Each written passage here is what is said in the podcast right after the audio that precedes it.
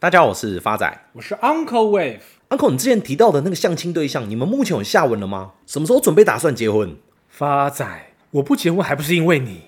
不是啊，你不结婚跟我有什么关系？对啊，所以他妈的我不结婚到底跟你又有什么关系？好像有道理耶。话说回来，Uncle 其实希望对象是贤妻良母型，可以把小朋友顾好的同时，又可以煮出一桌好菜。但直到上周，女朋友第一次下厨，当时的我下定决心，无论他做出什么样的黑暗料理，我都会吃得一干二净。直到我筷子伸向他刚烹饪好的大闸蟹的时候，说时迟，那时快，那只大闸蟹的左螯就顺势把我的筷子排开。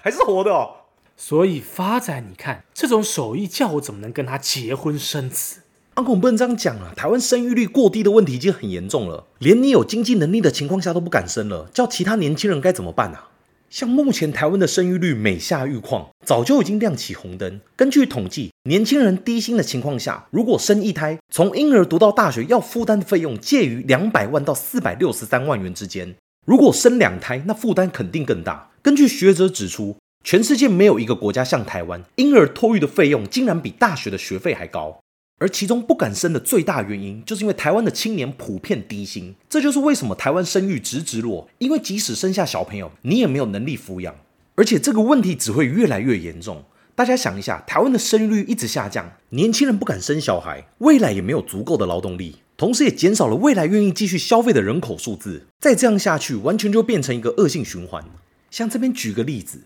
护国神山的台积电虽然创造了许多奇迹，让台湾成为全球半导体供应链不可或缺的一部分，成为台湾的骄傲。依据台积电的年报，台积电最高主管的薪资去年超过新台币六亿元，其全球员工平均要花九辈子的努力才赚得到。而且，台积电的员工薪资已经算业界内最优的。如此大的差距，才凸显出台湾贫富差距的残酷现实。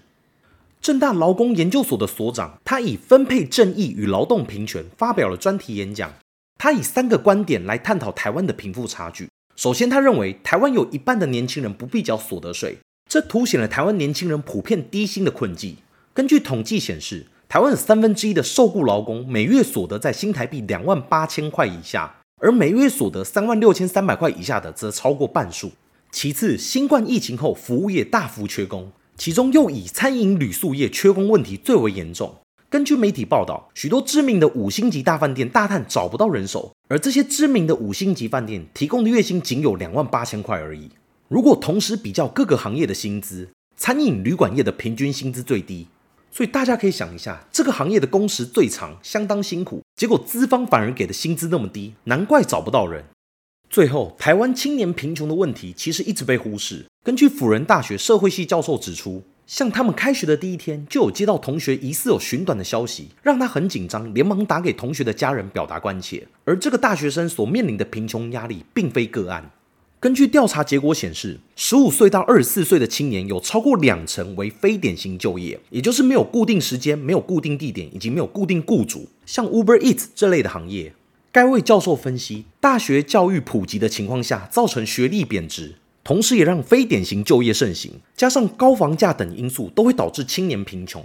根据统计，台湾大专院校去年的非典型就业人口就高达五百二十八万人，占整体劳动就业人口的五成以上，这是非常高的比率。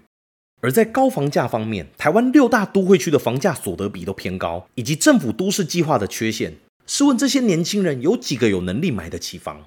目前在人口负成长的趋势下，台湾的闲置空屋超过两百零九万户，但政府却不断以容积奖励的方式鼓励建商新建更多的房子，而从来没有思考如何推出政策让闲置的空屋能够再利用。而这些原因都是造成年轻人不敢成家立业的主因。另一方面，近年来受雇人员的薪资占整体 GDP 的比例，从二零一二年的四十五点七七个 percent 一路下滑到四十三个 percent，创历史的新低。同时，公司的营业盈余占 GDP 的比例持续上升，而劳工报酬所占的比率越来越小，这凸显了整个经济成长的果实无法雨露均沾，只有资方得到，劳方却没有得到任何的好处。所以讲到这里，我们先做个总结：台湾的高房价加上薪资的涨幅赶不上通膨，年轻人连房都买不起了，怎么可能还生小朋友？大家都没有想过养一个小朋友到成人要花多少钱？近期就有网友在社群论坛 d c a r 上面讨论，你有多少钱才敢生小孩为题，统计了穷养、正常养、富养三种教育模式要花的费用。该名网友表示，根据统计，如果穷养一个小朋友，生完后自己在家里坐月子，从小就自己带到上学，而且小朋友一路都不用补习，都能念到公立学校到出社会，这样的平均开销大约是两百万左右。如果考量到通膨，预计要花到两百六十万。那如果是正常养的模式，生产后到月子中心休养一个月，学龄前送到托婴中心或给保姆带，也有让小朋友补习，一路上不一定都要念公立学校，花费大概是六百二十四万元。同时，如果纳入通膨因素，二十年后大概需要花到八百万元左右。最后是富养的模式，像小朋友都必须穿专柜的童装，找家教老师来辅导课业，到高中或大学阶段送出国留学，考量到国外的学校一年也是百万起跳，这样下来到大学毕业，至少的开销一定是一千两百万以上。这篇文章一出来，掀起了网友热烈的讨论。很多网友认为，没有能力就不要生小朋友，因为很多父母都不懂，开局就是底层的可怕，从底层要翻身到上流社会，根本就是断一只脚比赛。有钱人在补习的时候，你必须打工赚钱。总说努力就会成功，殊不知是没本钱可以失败。这也引起很多年轻父母的共鸣。如果今天生小孩是思考过后的决定，那我会想把最好的都给他。如果知道自己没办法给小朋友好的生活，那我不会穷养，我宁愿不生，把这些钱省下来当自己的退休金比较实际。所以，Uncle 认为，在资本主义的浪潮下，各国的贫富差距不断扩大跟恶化。台湾青年所面临的低薪贫穷尤其严重，生育率节节下滑，正是环环相扣问题下的恶果。因此，年轻人要跳脱这样的循环，就必须要学会投资。因此，今天 Uncle 要跟年轻人分享的标的正是。威强电工业电脑股份有限公司台股代号三零二二，成立于一九九七年四月，前身为威达电股份有限公司。公司于二零零四年转型为特制电子研发代工服务厂商，为国内第二大的工业电脑厂商。近年来跨足物联网相关应用的业务，营业项目与产品结构分别为工业电脑占五十八个 percent，周边产品占四十二个 percent。Uncle 看好微强电的因素有三：第一个，财务面。因医疗 ODM 产品线需求增温，微强电今年上半年营收高达四十点六八亿元，年增二十六点八九 percent。相关投资利益由去年同期的零点二四亿增至一点八三亿元。威强电今年上半年税后净利增加至七点二三亿元，年增二十五点五八个 percent。第二个 Uncle 看好的因素是基本面。威强电表示，网通产品库存逐渐降低，预期第四季业绩走势会更明朗。下半年营运将持平上半年，明年随着医疗、网通、边缘运算的 AI 等新品，以及投票机标案等全面发酵下，业绩表现可期。威强电指出，医疗产品下半年主要成长动能仍来自既有客户，其中 AI 基因定序伺服器营收比重可望较上半年略微提升，目前也已与客户开发明年的下一代高阶机种。此外，美国投票机标案也将于明年贡献。威强电也同时指出，美国投票机专案将为明年重要动能之一。各州近期陆续开出专案，而公司已掌握纽约州的相关订单，其余订单则要到第四季比较明确。投票机产品毛利率与微强电的整体平均相当，大约占三十个 percent 到三十五个 percent。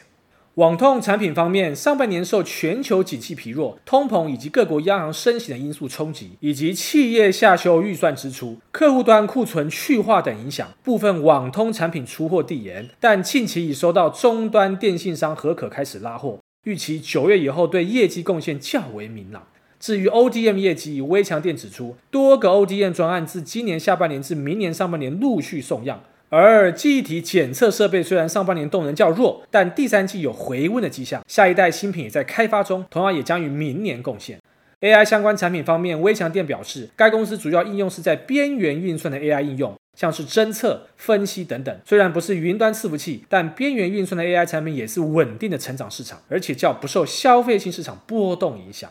针对下半年营运，法人看好微强电受惠智慧医疗、网通、碳盘查等趋势，预期各应用类别将稳健成长，营收表现也将较上半年成长。其中，公司持续聚焦在网通垂直市场开发，下半年已获得许多标案，预期今年第四季起开始挹注营收的动能。另外，微强电近期开始投入软体开发，其中应用如虚拟化、中央管理、碳盘查等系统，希望从原先的硬体层面转变为一站式的解决方案。第三个，Uncle 看好的因素是技术面。假如未来微强电的股价有修正到七十六点八以下，将会是非常好的买点。未来的反弹目标价有机会落在九十二点九，预期报酬将近还有两成。Uncle 在此做一个总结：台湾年轻人在低薪且高房价的情况下，一个个都不想结婚生子，担心生了遗憾一辈子，不生一辈子遗憾。因此，如何缩减贫富差距，不但是政府的责任，也是我们身为投资人一直要做的功课。Uncle 在此跟大家共勉之。谢谢大家，我是 Uncle Wave，我是发仔，我们下次见。